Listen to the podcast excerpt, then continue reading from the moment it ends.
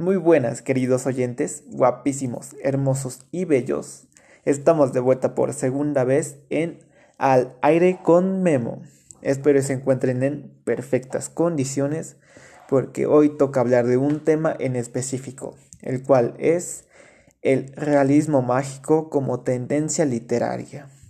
Bueno, hablaremos de su relevancia artística como también su enfoque de realidad y ficción. Y por supuesto, los pondré en contexto de qué es el realismo mágico. Así que no andemos con más rodeos y vamos a darle.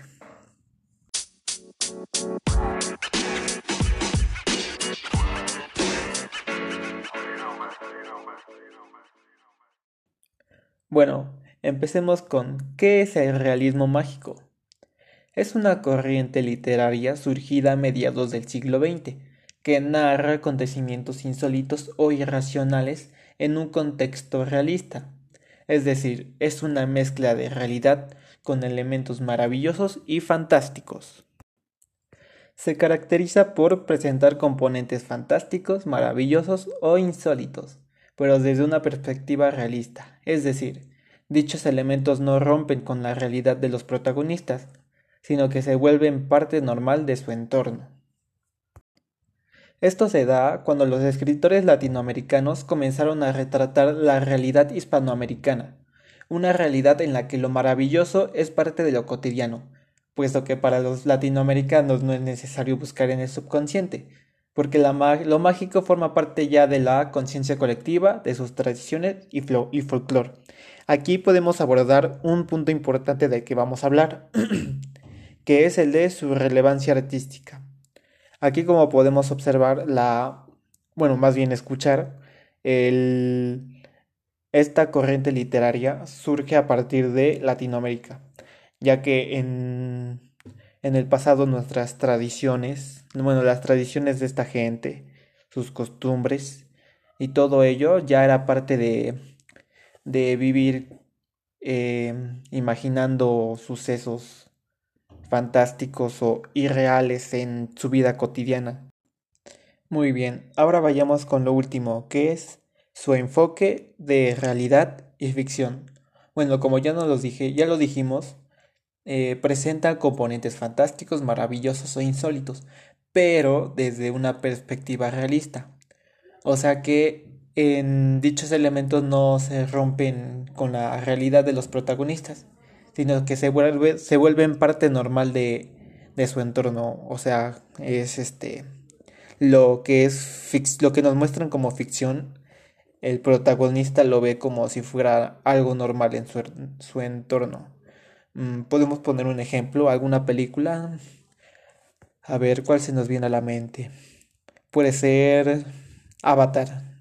Espero ya hayan visto la película. Si, se, si ya la vieron, pueden, bueno, pueden confirmar que eh, el entorno del protagonista para él es, pues, ya nuevo, o sea, eh, lo realista ahí es que la, son las armas ya muy avanzadas, naves para explorar otros planetas.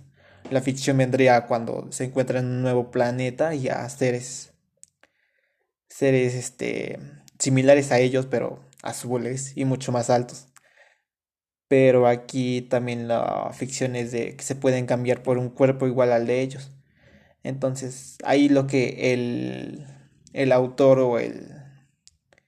Ajá, el, el autor nos quiere dar a entender es que el protagonista está metido en, su en una realidad como nosotros, pero con ficción, en en la cual este pues para él es algo ya común y pues así es igual como la otra película algún libro bueno otra película sería eh, Titanes del Pacífico no sé si también la hayan visto pero también trata de pues monstruos que emergen del mar gigantes y que ahora para combatirlos hacen robots gigantes y ahora eso pasa a ser eh, en el entorno de los protagonistas algo muy común el estar combatiendo a, a monstruos gigantes, lo cual es pues ciencia ficción.